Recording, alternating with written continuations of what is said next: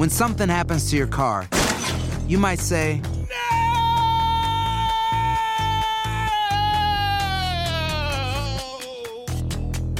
My car. but what you really need to say is something that can actually help. Like a good neighbor, State Farm is there. And just like that, State Farm is there to help you file your claim right on the State Farm mobile app. So just remember, like a good neighbor, State Farm is there. State Farm, Bloomington, Illinois. Bienvenidos al podcast de Buenos Días América, la revista radial más completa para los hispanos. Política, salud, economía, tendencia y deporte son algunos de nuestros temas. Bienvenidos.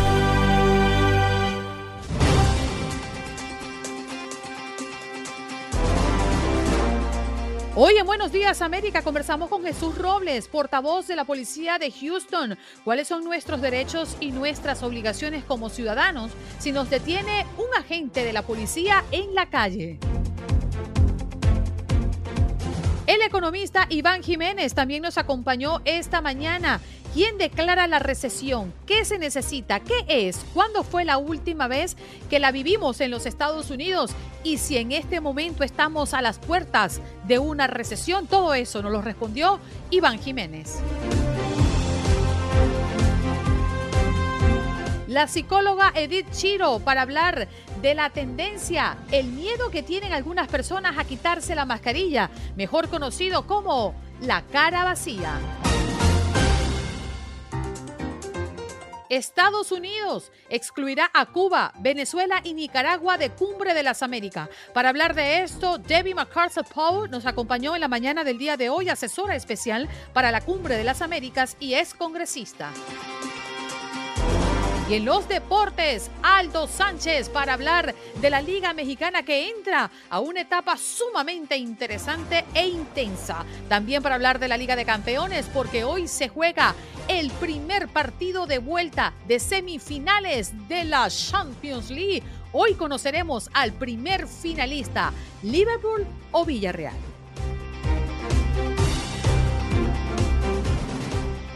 Bueno, pero vamos a hablar ahora sí, vamos a ponernos serio, pues llegó la policía. Sí, llegó, la policía, que vamos programa.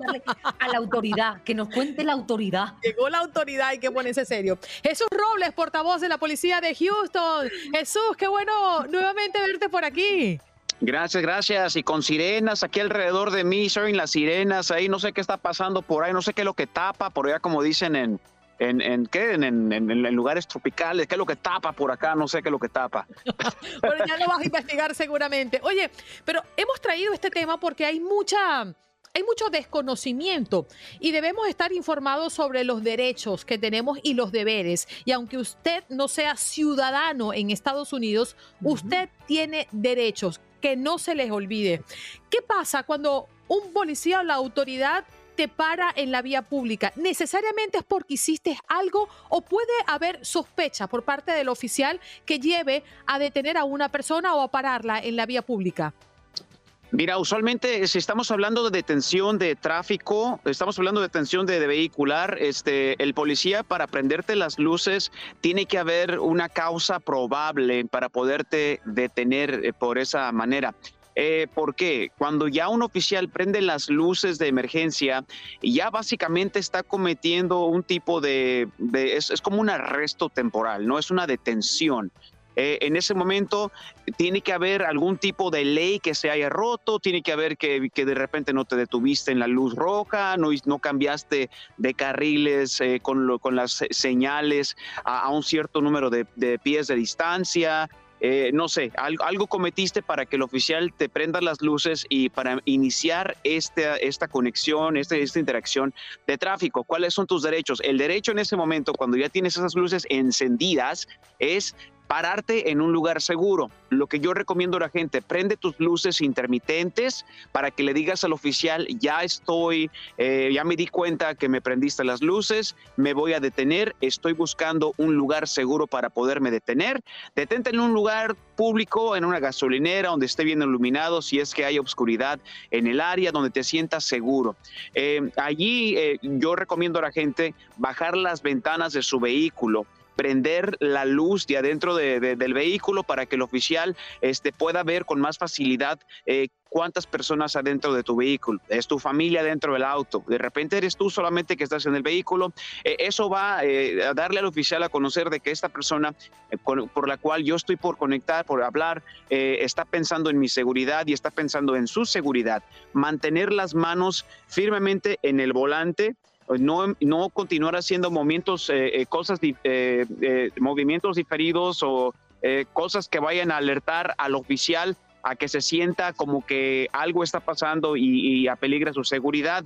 esa es una de las cosas que, que yo recomiendo a las personas, tener esa interacción con el oficial, eh, hay que recordar que en la humanidad de este proceso es una, es una persona, un ser humano con el que estamos hablando y es un ser humano el que te está atendiendo este, por el otro lado de, por el lado de la ley, ¿no? Nosotros también tenemos familias, tenemos hogares a los cuales queremos ir al final de, nuestra, de nuestro día.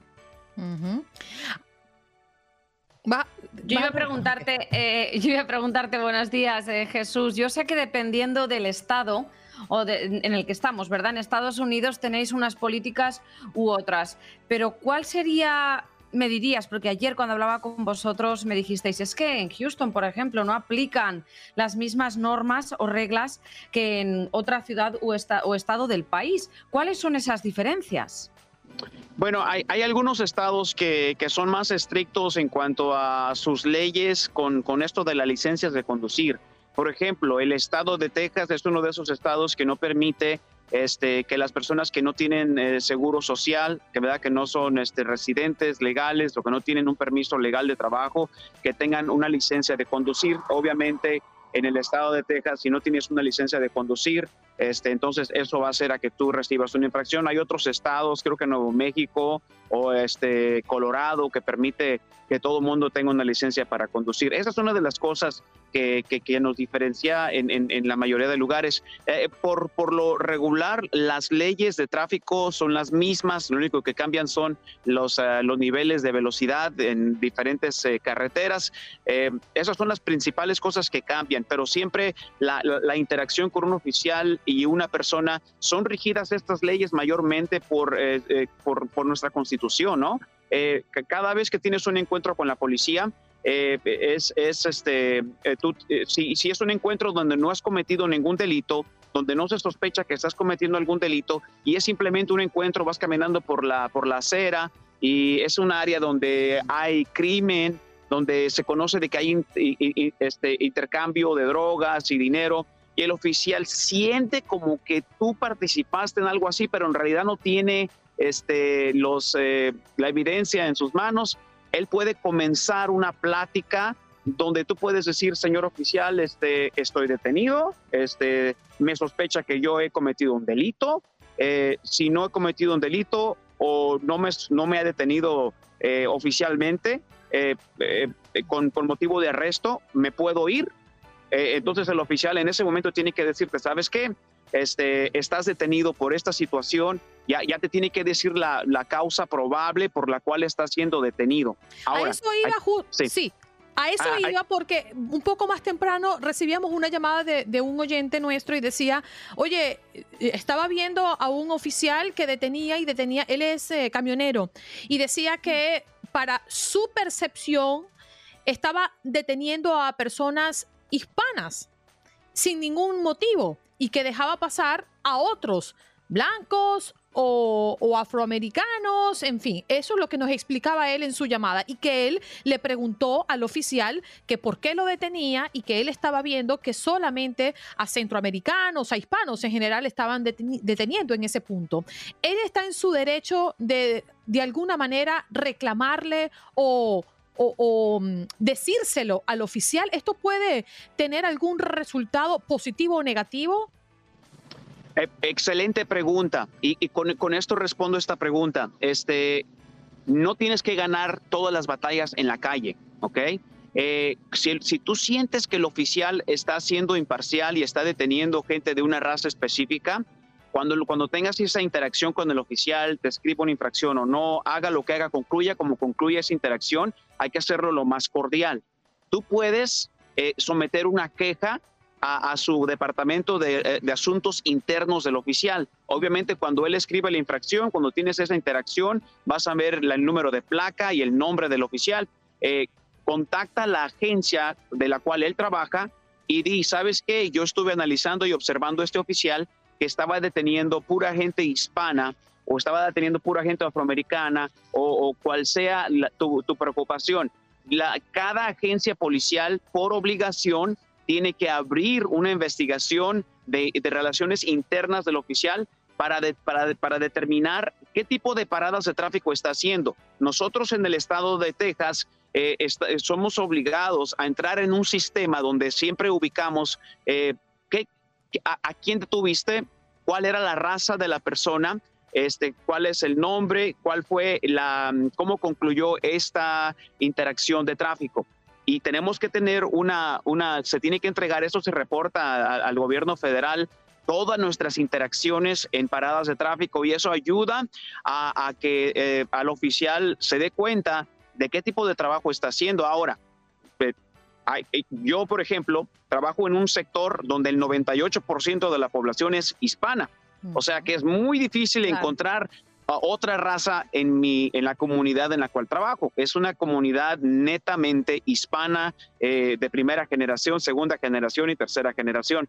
Eh, eh, yo no sé dónde esta persona está situada, si está en, una, está en una área situada donde la mayormente de la gente es hispana, no sé. Pero sí te puedo decir que nosotros este, y la mayoría de agencias, si no todas las agencias tienen un, un control donde el oficial tiene que reportar este, qué tipo de interacciones está teniendo y con quién está teniendo estas interacciones para tratar de, mantener estos números y entregarlos a, las fuentes federales cuando se nos pida este, con quién estás teniendo más interacción y por qué fulanito está teniendo interacción con esta persona. Pero sí, si tú dudas del trabajo de un oficial, si es grosero contigo sin tú haberlo eh, eh, eh, sin tú haberlo pedido el oficial jamás debe de ser grosero debe siempre mantener su, su postura profesional pero si él fue grosero si tú sientes que es racista o que está haciendo este trabajo pues, donde él está favoreciendo una raza y no la otra, por favor somete una queja a relaciones internas de la agencia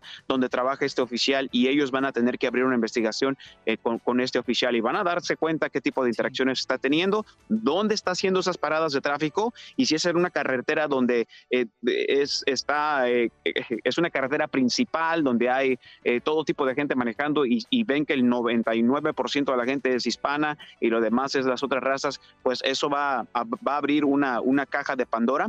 Nosotros tenemos cámaras este, que portamos, todas las agencias ya lo tienen y eso pues también brinda, brinda a, contabilidad de qué es lo que estamos haciendo. Chuy, me quedan dos minutos nada más, pero tengo dos curiosidades. Uno, sí. hoy la comunidad respeta más o menos a sus policías. Creo que eso tiene que ver mucho con las comunidades en la cual uno sirve. Nosotros en la ciudad de Houston, y, me alegro de trabajar en la policía de Houston, hemos trabajado el concepto de policía comunitaria, policía de relaciones. Nosotros nos gusta tener relación con nuestra comunidad y lo hemos practicado desde nuestro alcalde Lippy Brown, que fue el que abrió en, eh, a nivel nacional el, Relational Community Policing, lo cual a nosotros nos favoreció bastante con las protestas, con todo lo que estaba pasando después de lo que pasó con lo de George Floyd. Tenemos una conexión muy fuerte con nuestros pastores en nuestra comunidad. Eh, ellos son nuestra fuerza múltiple. Eh, tenemos un programa de radio en la ciudad de Houston, dos programas de radio y televisión donde la policía controla por una hora este, todo lo que se está haciendo. Traemos invitados, nosotros entrevistamos y ponemos a todo. Este, ¿Y traes a los infractores también a que participen en el programa? Todos, mira, las líneas, las líneas siempre están abiertas. y yo les digo, llámenme, quejen, Quéjense, denme coscorrones, lo que quieran decirme. Está abierta la línea, nomás no digan maldiciones y todo va a estar bien. Este, aquí vamos a responder. Y mira que no hemos tenido ni siquiera una persona que esté quejándose, simplemente tenemos preguntas este, genéricas de, la ley, pero creo que cada ciudad tiene este, algo diferente que pasa en nuestras comunidades y nosotros estamos trabajando para construir puentes y, tener confianza con nuestra comunidad. El tiempo se me agotó, pero gracias en mayúscula por estar esta mañana con nosotros. No hay de queso, nomás de papa. Jesús Robles, portavoz de la Policía de Houston.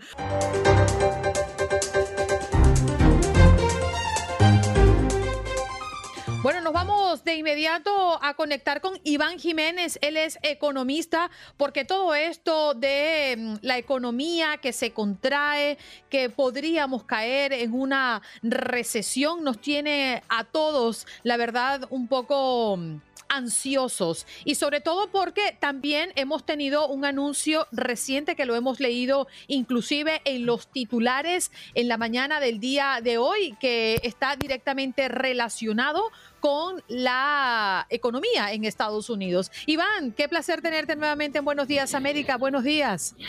Buenos días, ¿cómo están? Muy bien. Bueno, recientemente hemos estado recibiendo mucha información. En principio, la economía de los Estados Unidos se contrajo en el primer trimestre de este año, pues lo que aumenta el temor a que entremos en una recesión. Pero a mí me gustaría que nos explicaras, así como niño de primer grado, qué es o qué pasa cuando la economía se contrae y qué es una recesión. Claro, claro. Eh, primero, una recesión es una, vamos a ponerlo en términos simples, una disminución en el crecimiento de una economía. Una economía es como un negocio.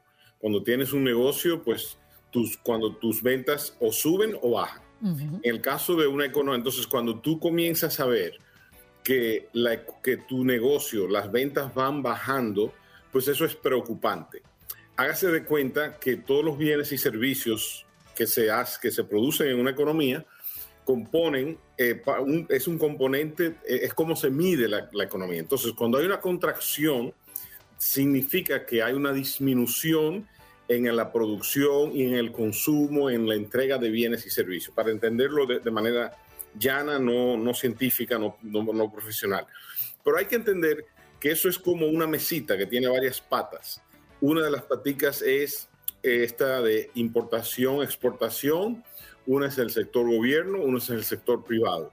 A ver, como hemos visto que han subido los precios de casi todos los rubros que importa el país, entiendas el petróleo, gas, eh, todos los rubros básicos, los metales, todos los componentes alimenticios han aumentado al doble hasta el triple. Eso hace que cuando vayas a la fórmula de importación-exportación, te den un negativo. Mm, porque si miras, todos los demás sectores están en alza. Pero eh, ese componente, el de importación-exportación, les restó al país porque gastó, eh, tú, le dio un negativo por el alza de precios.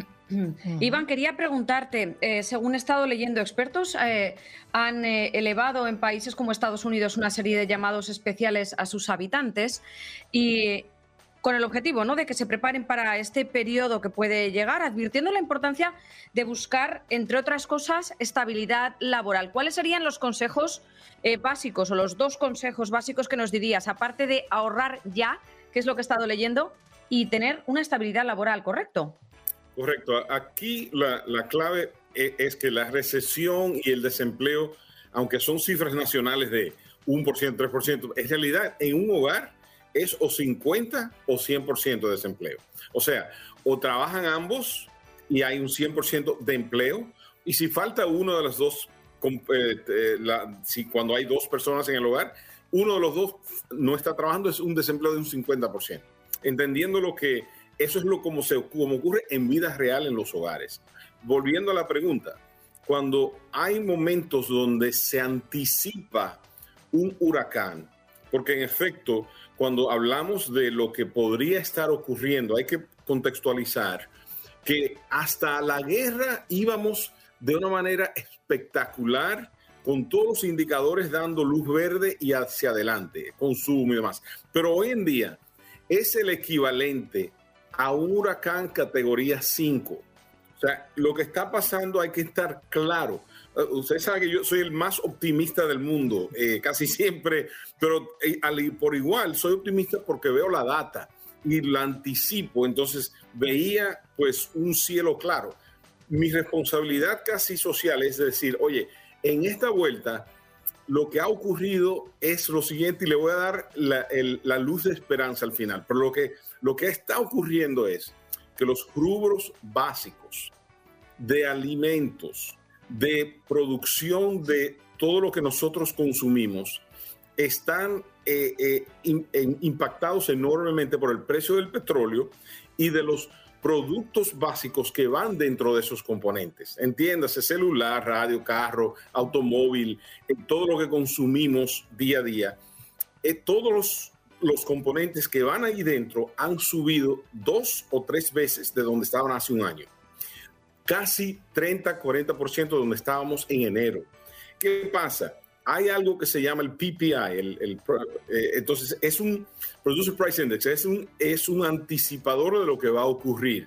Ya en Europa subió un 36%, es una cosa abrumadora. Eso es algo, ¿y qué significa eso? Que los que producen sus precios, los, los productos, sus precios subieron un 36%. O sea, ellos han vivido, ellos, una y ellas, una alza de precio de un 36%. Eso se traduce en una inflación de doble dígitos inevitablemente. si a eso le sumamos el paro en la China, eh, y el precio de los petróleos, o sea, es, es que no hay nada que hablar. Por cierto, un tema que vamos a abordar la semana que viene, lo que está pasando en China y en los puertos, específicamente en Shanghai. Pero, Iván, em, ¿tú crees que realmente estemos a las puertas de una recesión? Y si lo crees, ¿qué falta para llegar allí?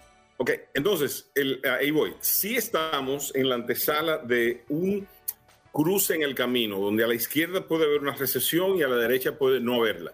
Pero lo que sí ha de haber es una disminución en la actividad económica, porque eso es lo que está literalmente coordinándose a nivel mundial. Pero ¿qué pasa? El consumidor norteamericano, el consumidor mundial, tiene un caudal de demanda reprimida.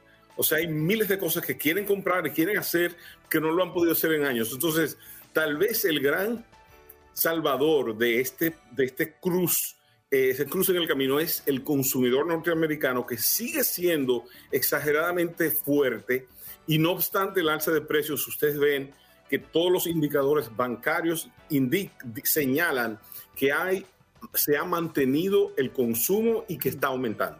Y yo tengo una, última pregunta, entonces, Iván, porque eh, hace tan solo unos días, concretamente el jueves pasado, según Biden, pues eh, no cree que la economía del país vaya a entrar en recesión. De hecho, añadió no estar preocupado por una recesión, refiriéndose a que, pese a lo que muestran los indicadores, como estabas eh, diciendo, la economía del país va por buena senda de recuperación. Fueron parte de sus eh, palabras en ese discurso que dio el jueves pasado. Entonces yo estoy un poco confundida ahora mismo, porque ¿vemos números diferentes en la Casa Blanca que en el resto del mundo? Creo que ellos tienen que ser los, los diríamos, el portaavión de esa noticia. a mí me corresponde ser el de la data que estoy viendo financiera, no solo de Estados Unidos, sino a nivel mundial. Entonces, lo que estoy viendo es que sí, el petróleo aumenta de precio a un por, por encima de 120, 130 dólares. Lo que estoy diciendo es inevitable, es un huracán categoría 5. Eh, lo cierto es que la Reserva está aumentando los intereses para contener la inflación y si tiene éxito, logramos lo que se llama un aterrizaje lento que no es un, choque eh, fuerte donde eso es muy, muy disruptor y para entonces repararlo es muy difícil. Entonces lo ideal sería que el consumidor siga, eh, que el sector laboral se vaya fortaleciendo y eso hace esa, esa combinación del consumidor norteamericano al final del día es quien toma el timón de la economía. Y hasta el momento sigue siendo una demanda inigualable en el mundo y si el precio del petróleo no sube por encima de 130 dólares y no retrocede ese consumo, la economía no va a entrar en una recesión profunda. Pero si, no, si eso no se da, esperen un huracán categoría 5. Él es Iván Jiménez, economista, y nos viene a hablar de la economía de Estados Unidos que se contrae. Eso es un hecho, pero estamos vislumbrando una recesión. Oye, Iván, quería preguntarte justamente por lo último que acabas de comentar, la Reserva Federal subiendo más la tasa de interés, este, luchando contra la inflación. ¿Qué quiere decir? Que cuando suben las tasas de interés, la inflación se frena. ¿Cuál es el efecto que provoca eso? Claro, es, eh, miremoslo de esta forma. La Reserva Federal tiene como la válvula por donde diríamos, es como la, que, miremos como que la economía es una tubería donde hay flujo y la Fed tiene una válvula, aumenta el flujo, disminuye el flujo. ¿Qué, qué significa eso? Eh, significa que si, por ejemplo, vas apagar un fuego y eres un, un, bombero, quiere que haya mucha fuerza, mucha liquidez para apagar ese fuego. ¿Qué fue lo que pasó cuando estábamos en un, en un caos donde no sabíamos dónde, qué podría ocurrir en la economía y lo más peligroso en ese momento era lo que se llama la deflación? Entonces, la, la, Fed aumentó la válvula de, de, de, poder de liquidez en la economía y en este momento eh, resolvió uno de, dos mandatos que tiene, que son empleo y, e inflación, resolvió el de empleo, entonces ahora tiene que atacar el de inflación. ¿Cómo, ¿Qué hace cuando, cuando aumenta tasas de interés? Hace que parte del dinero que está en circulación ya reciba un retorno recibe un retorno sin riesgo. Entonces, por ende, ya es un dinero que deja de circular y lo otro es que para comprar todas las, todas las cosas grandes, carro, autos, buses, RVs, casas, apartamentos y maquinarias, equipos, tienes que muchas veces financiar.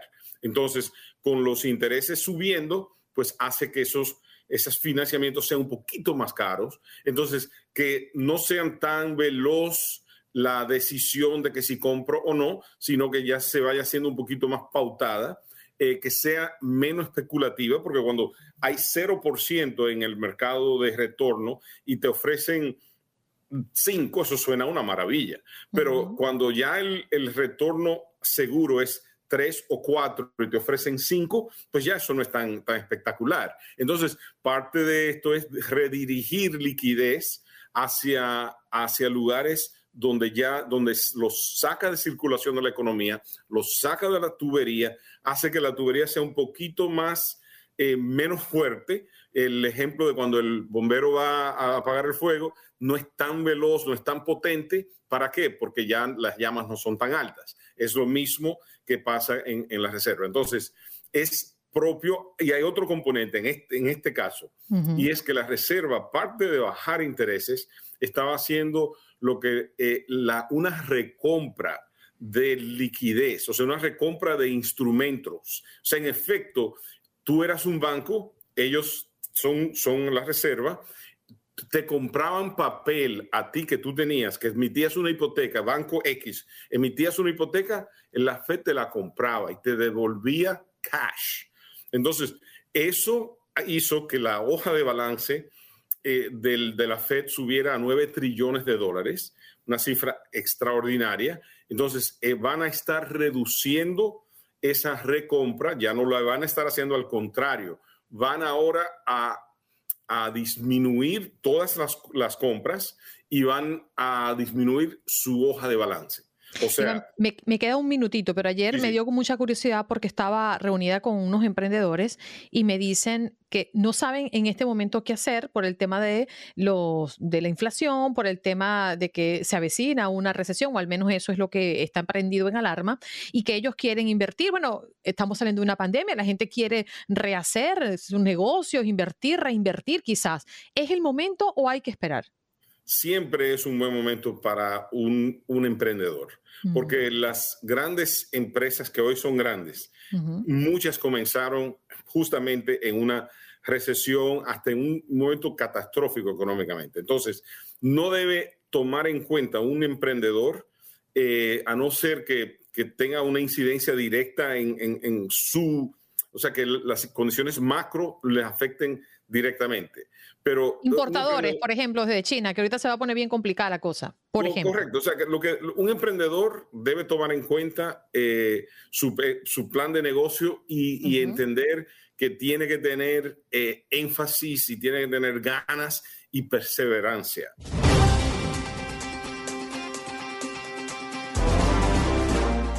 Bueno, nos vamos de inmediato con una de las doctoras más queridas de este programa, sí, debemos decirlo. Ya está con nosotros Edith Chiro, psicóloga. ¿Cómo está, doctora? Gracias por estar esta mañana con nosotros. Qué bella esa introducción, Andreina, muchas gracias. Uno de mis programas favoritos también.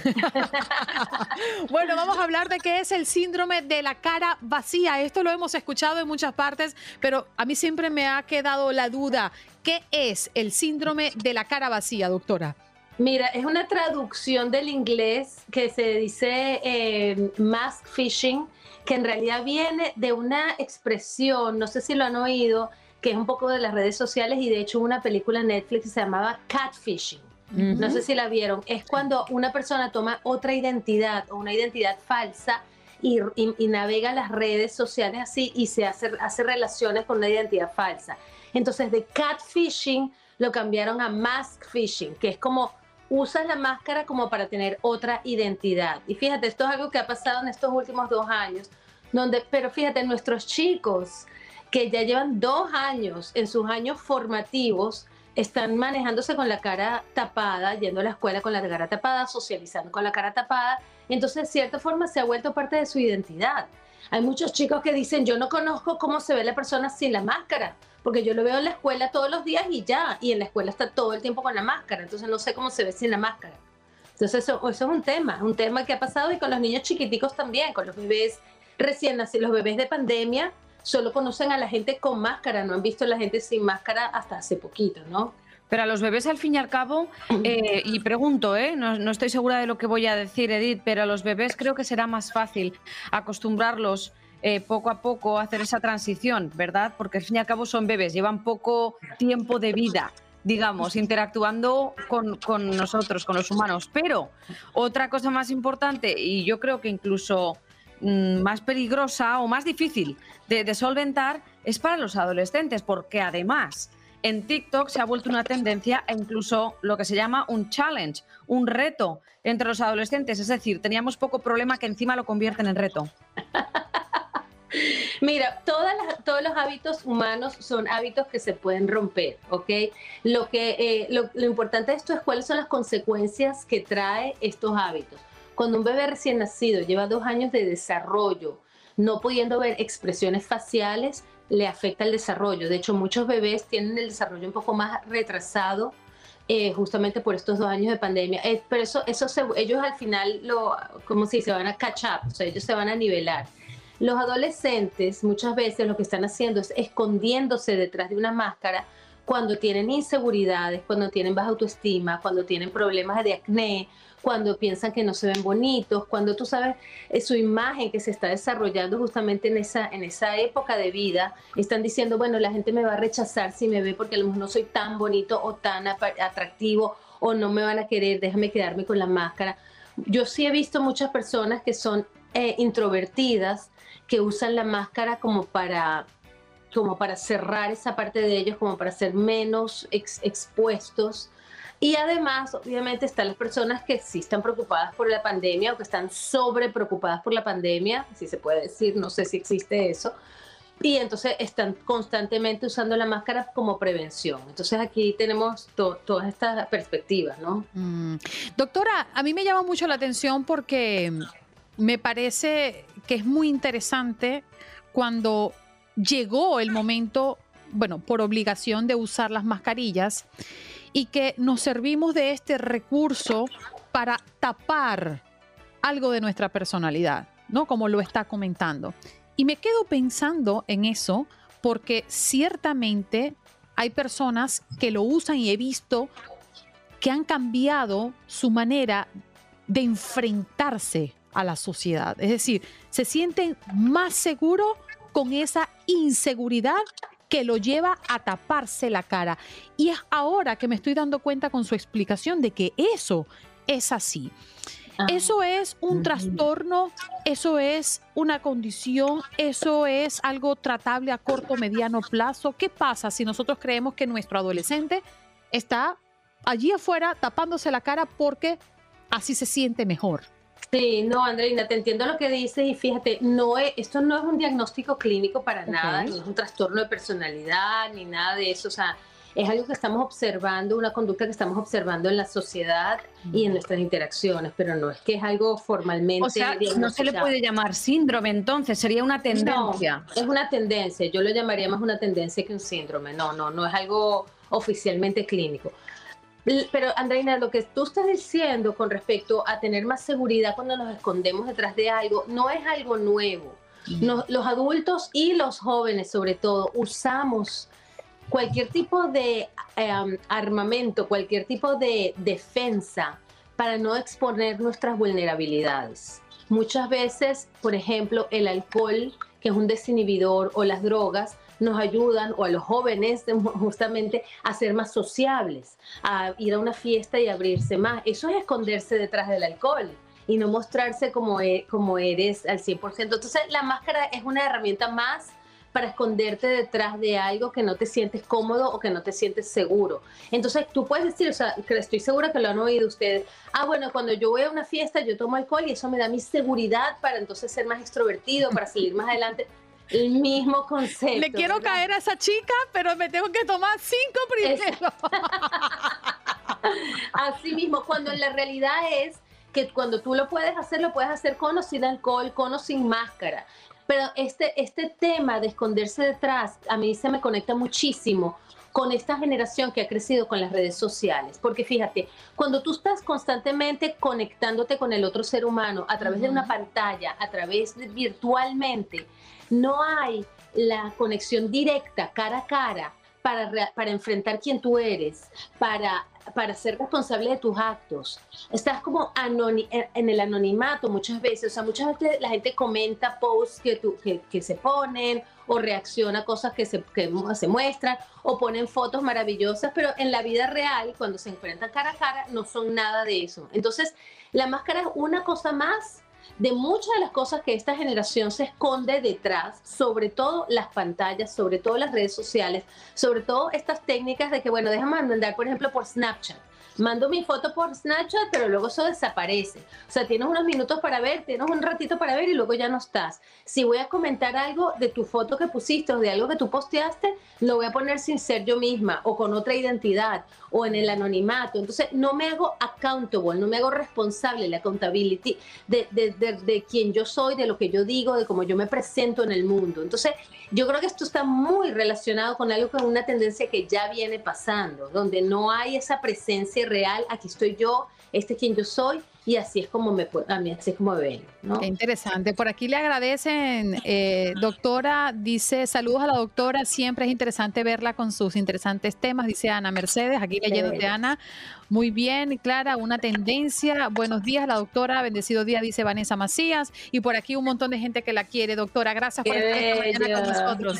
Gracias, gracias por estos comentarios, esas preguntas maravillosas. Seguro. Ella es la psicóloga Edith Chiro para hablar de la tendencia de la cara vacía. Hablábamos del síndrome, pero ahora hablamos con tendencia porque dice la doctora que ciertamente mm. no es un síndrome como tal.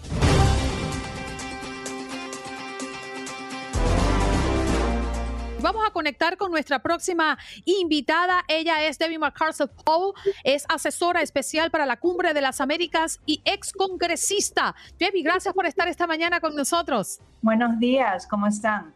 Es un placer escucharte. Estados Unidos, bueno, se prepara para la novena cumbre de las Américas en Los Ángeles. Será el próximo mes de junio, un evento que pondrá el foco en construir un futuro sostenible, resiliencia y equitativo para, para nuestro hemisferio. De hecho, la Cumbre de las Américas es la única reunión para todo el hemisferio que convoca a los líderes de los países de América del Norte, eh, del Sur y Central y del Caribe. ¿Cuál será el foco central, eh, Debbie, para esta edición? Eh, bueno, buenos días a todos. Una de las cosas más importantes que tenemos que abordar en, en la cumbre es mandar un mensaje muy Em, claro de que el hemisferio está unido en apoyar y en su compromiso para fortalecer la, gobernanza democrática. Eh, en este momento que estamos viviendo, especialmente con la destabilización en Europa, con la agresión de Rusia contra Ucrania, creo que no hay nada más importante que mandar ese mensaje de que el hemisferio está unido y especialmente después de ese voto que tuvimos en la Organización de Estados Americanos, donde eh, la mayor parte de los miembros votaron para mandar ese mensaje de que Rusia no está bienvenido como observador de la, de la Organización de Estados Americanos. Pero aparte de eso, uno de los enfoques más importantes para la administración de Biden-Harris, que está siendo el anfitrión de la cumbre, que sucede cada dos a, tres años, es cómo poder reconstruir un futuro resiliente económico para, para el hemisferio. Sabemos que tenemos, por ejemplo, más de 165 jóvenes que viven en, en, la región, que están listos para entrar al sector laboral. Sabemos que tenemos que aprender las lecciones que tuvimos después de esta pandemia que afectó eh, la política, la sociedad civil, la economía de nuestros países y por eso estamos creando una cumbre inclusiva donde vamos a tener foros de conversación con la sociedad civil, con eh, líderes jóvenes de la región, con gerentes de corporaciones pequeñas, medianas y grandes y también con todos los gobiernos que están participando. Debbie, Estados Unidos excluirá a Cuba, Venezuela y Nicaragua de esta cumbre, ¿no? Yo, yo pienso que el presidente finalmente es el que está tomando esa decisión final esta semana, donde vamos a ver a quién invita y a quién no, pero él está firme y nosotros también en que no vamos a incluir gobiernos que han violado derechos humanos y que no han seguido el acuerdo de la Carta Democrática que fue firmada en el 2001 eh, en la última cumbre. Así que en este momento eh, se ve que no van a ser invitados y pienso que es un mensaje, si ellos quieren participar en los acuerdos de comercio, si quieren participar en la región para tener esos acuerdos donde vamos a trabajar en reducir los, los cambios climáticos, en proteger nuestro medio ambiente, en invertir en tecnología digital, tienen que también respetar los derechos humanos y la gobernanza democrática. Y al hilo de lo que estás eh, diciendo, Debbie, estoy eh, leyendo que precisamente se pronunció el presidente de México, ¿no? Andrés Manuel López Obrador, quien dijo la semana pasada, pidiendo en una llamada que tuvo con Biden, que invite a todos los pueblos que no haga distinción, pese a lo que estás diciendo. Bueno, mira, al, final yo pienso que el presidente como anfitrión de la cumbre es el que decide a quién va a invitar y a quién no, y eso no quita la importancia y el momento crítico que tenemos en este momento y esta oportunidad de reunir todos los gobiernos de Sudamérica, Centroamérica, el Caribe, Canadá, los Estados Unidos, para poder enfrentar estos obstáculos que nosotros hemos visto. Eh, si es que los gobiernos de Cuba, de Venezuela, de Nicaragua, continúan eh, poniendo en prisión a personas que están protestando pacíficamente, que están pidiendo transparencia de su gobierno, que están pidiendo libertad, nosotros vamos a apoyar a los cubanos, a los venezolanos y a los nicaragüenses, al pueblo que está tratando de cambiar el sistema de gobierno. Eh, eh, si recuerdan, en Cuba todavía tienen a más de 700 prisioneros que después de esas protestas que vimos en julio eh, del 2021, y, y, eso está violando las normas de, internacionales de derechos humanos. Así que los Estados Unidos tiene que mandar un mensaje importante, especialmente ahora. Ajá a un mes que estamos prácticamente de esta cumbre, lo que veo que eh, el interrogante ahora mismo, aunque Venezuela quedaría descartado, sí que es eh, Juan Guaidó, porque se le reconoce como presidente eh, interino desde 2019. Sabremos muy pronto, yo creo, esta decisión. Y eso no ha cambiado para nada. nosotros continuamos apoyando a Juan Guaidó como presidente interino y él sí va a participar de alguna manera en la cumbre. Yo sé que el secretario Blinken tuvo una conversación con él ayer y una de las cosas que nosotros estamos tratando de hacer es que entiendan que tienen que ir a la mesa la oposición y Maduro para poder tener elecciones libres y transparentes. Eso es lo que está pidiendo el pueblo venezolano y eso es lo que deberían de, tener ese acuerdo para poder traer democracia a ese país. Bueno, como venezolana te digo, Debbie, que no todo el pueblo venezolano está mm, pujando por una conversación, ¿no? Y, por un encuentro, ya que la idea del venezolano que ha sufrido y que entiende la maldad que hay en ese eh, gobierno eh, es que pues no podemos transar ni negociar con, con personas que no quieren al pueblo y que han hecho que el pueblo se mate entre ellos para poder sobrevivir y por una bolsita de, comida. Así que creo que no todos estamos de acuerdo con eso. Bueno, te digo una cosa, eh, yo he estado en Venezuela muchas veces, yo también tengo familia en Venezuela y, tengo muchos amigos venezolanos que obviamente no quieren negociar con un criminal como eh, lo, lo, que es Nicolás Maduro. Él, representa un narco régimen en ese país que ha destrozado eh, las normas democráticas y las instituciones de ese país, pero al mismo tiempo tenemos que encontrar una manera de darles el poder al pueblo venezolano de poder elegir su gobierno. Claro, tienen que ser elecciones transparentes y ese, ese es el obstáculo y ese es el problema que, que yo he escuchado de muchos venezolanos. Ese es el gran reto. Ese es el reto más grande y por eso yo pienso que esta cumbre es tan importante porque tenemos que unirnos como región para poner presión al, al gobierno de Maduro y mandarle un mensaje que la región está unida en apoyar a los venezolanos en esa lucha y también a los cubanos y a los nicaragüenses y no vamos a, dar un paso hacia atrás en nuestro apoyo de la gobernanza democrática. Y, por eso em, el presidente, como dije, es el que va a decidir, pero si ellos continúan violando derechos humanos, no van a participar en la cumbre. Debbie, eh, eh, ¿ese buen español viene de Venezuela?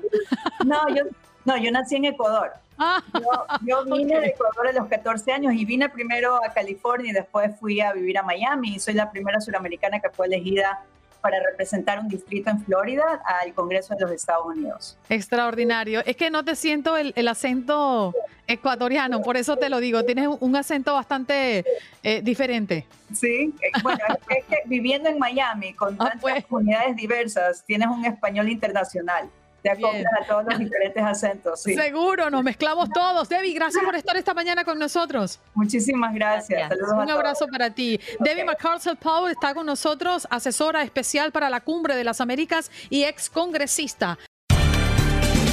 Estás escuchando el podcast de Buenos Días América, la revista radial más completa para los hispanos. Escúchanos en las diferentes plataformas: Euforia, Spotify, TuneIn y iHeartRadio. Tu DN Radio. Vivimos tu pasión. When you buy a new house, you might say, "Shut the front door." Winning. No, seriously. Shut the front door. We own this house now. But you actually need to say, like a good neighbor, State Farm is there. That's right. The local State Farm agent is there to help you choose the coverage you need. Welcome to my crib. no one says that anymore, but I don't care. So just remember, like a good neighbor, State Farm is there. State Farm, Bloomington, Illinois. Como dicen los grandes, la liga se gana partido a partido. Partido a partido. En Buenos Días América, Contacto Deportivo. Teníamos rato que no lo veíamos por estos lares. Aldo Sánchez, buenos días y bienvenido a Buenos Días América. ¿Qué tal, Andreina? Un placer saludarte, Clara, a ti también. Y bueno, por supuesto, al máster allá en los controles operativos, Jorge Acosta. Eh, bueno, ya sí, eran prácticamente siete meses, siete meses que no me hacía presente aquí en Buenos Días América. Suficientes pues, vacaciones para ti, Aldo, te voy a decir, suficientes vacaciones. ya, ¿verdad? Ya, ya, ya, es hora de ponernos en acción otra vez, bien por ahí. Creo que lo vi en redes sociales, porque voy a mentir si alguien me lo dijo, pero eh, decía el dicho, ¿no? Eh, uno siempre a los lugares, uno siempre vuelve a los lugares donde fue feliz. Aquí estamos de regreso. Dice, dice un dicho en mi país, buen hijo siempre regresa a casa. Así dicen, ¿eh? En mi país. Así que bienvenido, hijo mío. Oye, Aldo, la Liga Mexicana, ¿qué es noticia en México a propósito de que hemos finalizado ya con la última jornada recientemente, pero se vislumbra una muy buena parte de la temporada? Claro, claro, pues déjenme decirles que, eh, este segmento de la Liga MX es eh, presentado por Indeed. Tu negocio tiene posiciones abiertas cuando se trata de contratar. Los currículums son solo el principio. Visita Indeed.com, pues bueno, eh, se quedaron definidas prácticamente los horarios y fechas para el repechaje del fútbol mexicano. El sábado 7 de mayo inicia la acción en punto de las 6 de la tarde con 45 minutos tiempo del este. Cruz Azul estará recibiendo el Necaxa. Eh, después, a las 9 de la noche, tiempo del este, Monterrey hará lo propio frente al Atlético de San Luis, ya para el dominguito, 8 de mayo, en punto de las 6 de la tarde, tiempo del este, el, Puebla, el Puebla perdón, recibe el Mazatlán y para finalizar el repechaje, en punto de las 8.15 de la noche, tiempo del este, las Chivas estarán recibiendo a los Pumas de la UNAM. Esta información de la Liga MX fue presentada por Indeed. Si estás contratando, necesitas Indeed para aprender más, visita indie.com. Pero bueno, así están las cosas. ¿Cuáles son sus favoritos para este repechaje? ¡Oh! yo no me quiero meter en aguas profundas porque aquí hay demasiados mexicanos, demasiado dolientes, demasiados apasionados. Entonces me voy por uno y ya tú sabes, eso es todo el año dándome y dándome. Bueno, bueno, hay, que comprometernos. Yo sinceramente, por estadística, yo a pesar de que estudié comunicación, soy muy matemático, entonces por estadística, uno de los famosos underdog no favoritos pues va a tener que pasar. Nunca han pasado en la historia del repechaje los cuatro arriba, así que veremos a ver qué, qué nos sorprende. Claro que sí, a través de la señal de TUDN Radio. Y eso justamente te iba a comentar, Aldo, lo tenemos en casa porque somos la casa de la Liga Mexicana, somos la casa de la UEFA, somos la casa de la MLB, el béisbol de las grandes ligas. Lo tenemos casi todo, Aldo. Y, y lo que no tenemos, pues nos lo inventamos. Ah, claro. Eh, estabas lenta, tu chiquito. Yo no sé de qué va a hablar, seguramente va a hablar del calendario de los policías o de los bomberos, no sé. Usted me dice, Aldo, ¿de qué viene?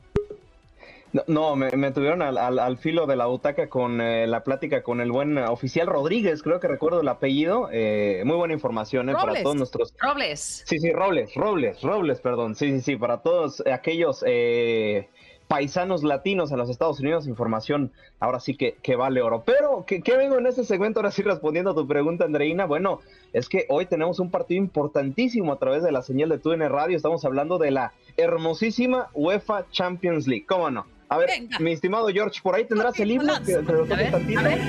Estamos está, cómo no. Gloria. ¿Cómo no? ¿Cómo no? Hermoso himno, por cierto tómate los oídos, qué pena contigo. Pero bueno, no, pues no, sí. no, para nada. Ahora, el Liverpool que la lleva adelante, ¿no? Gracias a lo que hizo en el partido de ida. Pero no nos debemos olvidar que el Liverpool tampoco se la puso fácil en el partido de ida. Aunque este 2 a 0 tiene ventaja el Liverpool, eh, yo creo que sí va a haber un apretón en este juego de vuelta. Sí, claro, claro, nos espera eh, el, dicho popular, ¿no? Se dice que en las noches mágicas, perdón, de la UEFA Champions League, todo puede pasar. El Liverpool ganó en casa, en Anfield, 2 por 0 al, al, Villarreal. Creo que el error que cometió el submarino amarillo fue haber esperado al conjunto inglés eh, los 90 minutos en su propia zona. Creo que debió de haber eh, propuesto más en ese partido. Ahora en la cerámica buscará hacer la hazaña. Recordemos que, bueno, ya no hay gol de visitante, hay cierta ventaja, ¿no? Sobre este, este partido, pero bueno, mantener el cero a Liverpool, sinceramente parece una misión eh, sumamente complicada. Vienen marcando en gran eh, serie de partidos. La última vez que no marcaron fue no hace mucho en la serie frente al eh, Inter de Milán cuando perdieron 1 por 0 en casa. Entonces habrá que ver si el Villarreal puede hacer la, la, hazaña. Pero si nos vamos a pronósticos de una vez, siento que el conjunto de los Reds estaría ya pasando a la final, porque reitero, va a estar muy difícil que, puedan mantener su portería en cero, pero bueno, habrá que ver cómo se desarrolla. Y bueno, mañana también habrá actividad, eh, eso nos tocará eh, platicarlo mañana, pero esperemos un buen partido, claro, lo van a disfrutar a través de la señal de TUN Radio con nuestros compañeros Gabriel Sainz y el capitán Ramón Morales, ¿cómo no? El capitán. Bueno, debemos decir que el conjunto inglés llega a esta antesala de la final luego de haber barrido el grupo B con 18 puntos de 18 posibles. A su vez, octavo venció al Inter 2 a 1, en cuartos al Benfica 6-4 y en el duelo de ida ya lo comentaba Aldo, ¿no? Lo que ha ocurrido. Mientras que el Villarreal avanzó como segundo del grupo F con 10 puntos, uno menos que el Manchester United. A partir de aquí, bueno, se convirtió en un auténtico torbellino. Derrotó a la Juventus 4 por 1 y al Bayern Múnich 2 por 1, por lo que no pierden la esperanza de darle la vuelta al Liverpool, seis veces campeón de la Liga de Campeones, un poco cuesta arriba, pero lo hecho por, por Villarreal en esta eh, temporada de la Liga de Campeones. Nos hace pensar que cuando quiere apretar, puede apretar, tiene los recursos futbolísticos para hacerlo y los resultados ante grandes lo demuestran. Sí, sí, sí, sí, claro, eliminó a, la Juventus y, el caso más sorpresivo que fue al Bayern, ¿no? Que era uno de los principales contendientes eh, para esta edición, anuló su ataque, que era algo muy, pero muy difícil que hacer, entonces habrá que ver algo similar en esta noche mágica de UEFA Champions League. Sí, Aldo, muchísimas gracias. Ya eh, conversaremos en otra oportunidad. Bienvenido al Club de los Madrugadores. Claro, claro, yo encantado de acompañarlos. Nos seguimos escuchando y nos seguimos eh, viendo. Seguro. Mucho gusto, chicas. Bye bye. Ah, Y a él, que está en Houston, que rodamos un poquito hacia abajo, lo recibimos de esta manera. Venga. Qué bárbaro, qué guapo estoy, qué bárbaro, qué chulo amanecí, qué chulo amanecí. Oye, fuiste al barbero. César Procel, ¿qué tal? ¿Que si fue qué? Al barbero. No, tengo. Híjole, yo creo que tengo como tres semanas que no he ido. Oye, No- te no ves ido. como joven. Te ves como muy joven. ¿Pusiste Botox o qué? A ver, tienes? Este, Me puse fillers aquí y aquí, me puse A ver, ¿dónde? Aquí Uy, pero aquí. aquí, aquí, para los que nos escuchan en radio, está señalando lo que viene siendo todos los puntos de la cara. Y aquí y aquí. Bueno, pero déjame decirte que te estafaron. bueno. Y también dice que se puso Botox en los brazos. Sí, este, ya, ya, ya- tengo la cita para hacerme este, pectorales también y chamorros. Qué maravilla, cuéntanos más. Sí, no, ¿Vas a calendario? por ¿Te estás preparando? Eh, un, un calendario así como para traileros. Vamos a tener muchos calendarios de César Procel tirados en, Oye, nada más les pido, por carretera. favor, por favor no, no vayan a echar a perder a Aldo Sánchez. Este es, es un buen, es un buen muchacho. Buen Está, muchacho. está eh, entrando duramente a este mundo de este, este atascado mundo de la radio. Por favor, no me lo vayan a sacar ni lo vayan a pervertir. por favor. Que va, Seguro, que va. Si lo tenemos entre algodones a nuestro niño. Vamos a tratarlo Entre con cariño. Sí. César, ¿qué es noticia en Houston? Oye, pues entre algodones deben de tener ahorita al distrito escolar de Klein ISD porque resulta que el viernes pasado una niña de nombre Amilla, que es eh, estudiante de nueve años en la, en la escuela primaria Cran Elementary, eh, es en tercer grado, eh, la llamaron a su mamá, le dijeron, oiga señora, venga a la, oficina de la, de, la enfermera porque su hija se está vomitando, no sabemos qué tiene. Entonces fue para allá y estuvieron, este, estuvieron con la niña, se la llevó a la casa.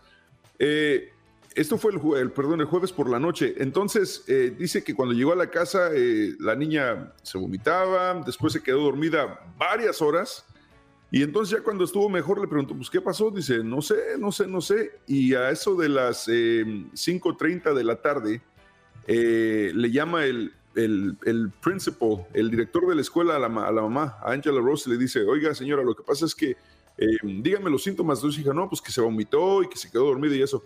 Y sí, lo que pasa es que le llamo para decirle que su hija Milla se, se comió unos dulces que contenían cannabis y que contenían THC, o sea, marihuana. Y dice, ¿cómo? Dice, "Es- mi hija tiene nueve años, ¿de qué está hablando? Dice, sí, es que su amiga le dio un, su amigo le dio un dulce en el baño y que es parecido a los Sour Punch, esos que venden, esos popotitos de, de- de sabores que venden en las gasolineras. Entonces ella se lo comió, pero no sabía que era dulce de marihuana. Entonces la niña obviamente estaba, pero volando bien lejos con ese dulce. Y el problema ahora es que la mamá está buscando opciones legales porque ella no quiere que esto permanezca en el récord de la niña y aparte están suspendiendo a la niña por haber consumido eh, dulces que le dio otra persona. Entonces dice, a ver, espérame, si, si el problema aquí es que lo trajeron a la escuela, el problema no es que la niña haya consumido los dulces. Si, si algún niño trae dulces y se los, eh, se los convida a alguien más, obviamente lo van a aceptar. Entonces ahora está peleando con esto y el distrito escolar de Klein está le mandó un comunicado a, la- a los padres de familia que están investigando este incidente en el que un estudiante al parecer eh, ingirió intencionalmente una sustancia traída al campus por otro estudiante. Así que eh, este es el problema ahorita ahí en la escuela y pues a ver, a ver en qué termine todo esto, pero por ahora eh, la madre está muy molesta, muy enojada y está buscando opciones legales también. Mm. Oye, César, es lo mismo que todos los años alertan previo a Halloween, ¿no? Por estos caramelos que a veces intencionalmente lo colocan en los obsequios para los niños cuando tocan las puertas. Y uno como padre, no sé si a ti te pasa, siempre me llena, y ahora con la pandemia pues mucho más, eh, me llena de mucha incertidumbre qué es lo que trae mi hijo a la casa después de hacer un recorrido como eso. Yo lo acompaño, pero uno no sabe qué es lo que reciben finalmente. Y es que sí es un riesgo, es un riesgo y desgraciadamente tenemos que tomarlo muchas veces por los niños, ¿verdad? Pero eh, hemos escuchado también muchas historias de, de- de- de personas maliciosas que les ponen este, agujas o cosas así en los chocolates. Eh, es, es una situación muy fea, pero eh, ni modo, o sea, es- uno trata como padre, yo me imagino, checar todo lo que consumen los niños, todo lo que se van a, a llevar a la boca, pero no, no siempre se puede y nunca falta la gente maliciosa. En este caso de la niña, yo me imagino que mm, algún adulto en su casa los tenía y parecen dulces, o son dulces de hecho, y se le hizo fácil agarrarlos y llevárselos a la escuela y compartirlos. Son dulces, fin y al cabo, ¿no? Sí, tienen apariencia de dulce, Son Sí. dulces, Son pero como- tienen algo como adicional. po- a veces son unos como popotitos, así Ajá. como eh, Sour Patch, así no, no sé, los venden en la gasolinera los normales, pero estos no son los normales. Esos vienen envenenados. Estos vienen, este, sí vienen con punch. Sí, señor. Oye, César, contigo en Houston, en un ratito nada más. 10 de la mañana hora centro, en Encanchados, aquí en esta estación, TUDN Radio 93.3 FM, tu estación de campeones. Oh, como ¿Cómo se lo César. sabe, eh? ¿Cómo se lo sabe, eh? Un campeón. Ya, ya, ya sé, ya, ya son seis meses, Clara, ya es el colmo. ¿no? No, ya, pues ya, es- exacto.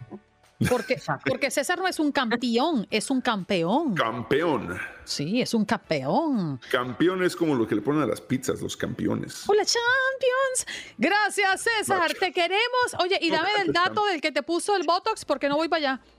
Eh, no, esa- yo no, yo no, me, no tengo Has dicho que no vas para allá, pero sí está No muy te- para, empezar, guapo. para empezar, no tengo Botox. Eh, segunda, no sé si yo jamás me pondría Botox. No sé, eso de de los no digas hombres. nunca. No, nunca no digas estoy diciendo nunca. que nunca, pero No yo. digas nunca, yo, de este no lo menos, beberé. Ahora te puedo decir que no he, no he pasado ni por mi mente eh, una inyección de Botox. sea, Mira, dice Ana Mercedes. Hola, César. Diga que eso es de nacimiento. Dígale. Pues el problema, ese es el gran problema, que es de nacimiento. Si fuera, si fuera arreglado, no estaría así. Suerte es- la tuya, No, no es cuál es el problema, es la mala iluminación. No, no, no, pero yo Mira, eh, confirmo mira, que mira. César hace seis años, cuando le conocí, era prácticamente igual, por no Es- decir exactamente Es igual. la mala iluminación, mira. Es verdad, tienes toda la razón. Ya con con luz aparentas 20 años menos. Tienes Sí, toda ya, la razón. con luz parezco de 60. Estamos bien. Camine con luz por la calle, yo. Camine con luz por la calle. Chao, César. Nos Anda, hablamos pronto. enganchaditos. Gracias por acompañarnos en nuestro podcast. Buenos días América. Y recuerda que también puedes seguirnos en nuestras redes sociales. Buenos días AM en Facebook y en Instagram. Arroba Buenos días América. AM. Nos escuchamos en la próxima. Boost Mobile tiene una gran oferta para que aproveches tu reembolso de impuestos al máximo y te mantengas conectado. Al cambiarte a Boost, recibe un 50% de descuento en tu primer mes de datos ilimitados. O, con un plan ilimitado de 40 dólares, llévate un Samsung Galaxy A15 5G por $39.99. Obtén los mejores teléfonos en las redes 5G más grandes del país. Con Boost Mobile, cambiarse es fácil. Solo visita boostmobile.com. Boost Mobile, sin miedo al éxito. Para clientes nuevos y solamente en línea, requiere AroPay. 50% de descuento en el primer mes requiere un plan de 25 dólares al mes. Aplican otras restricciones. Visita boostmobile.com para detalles.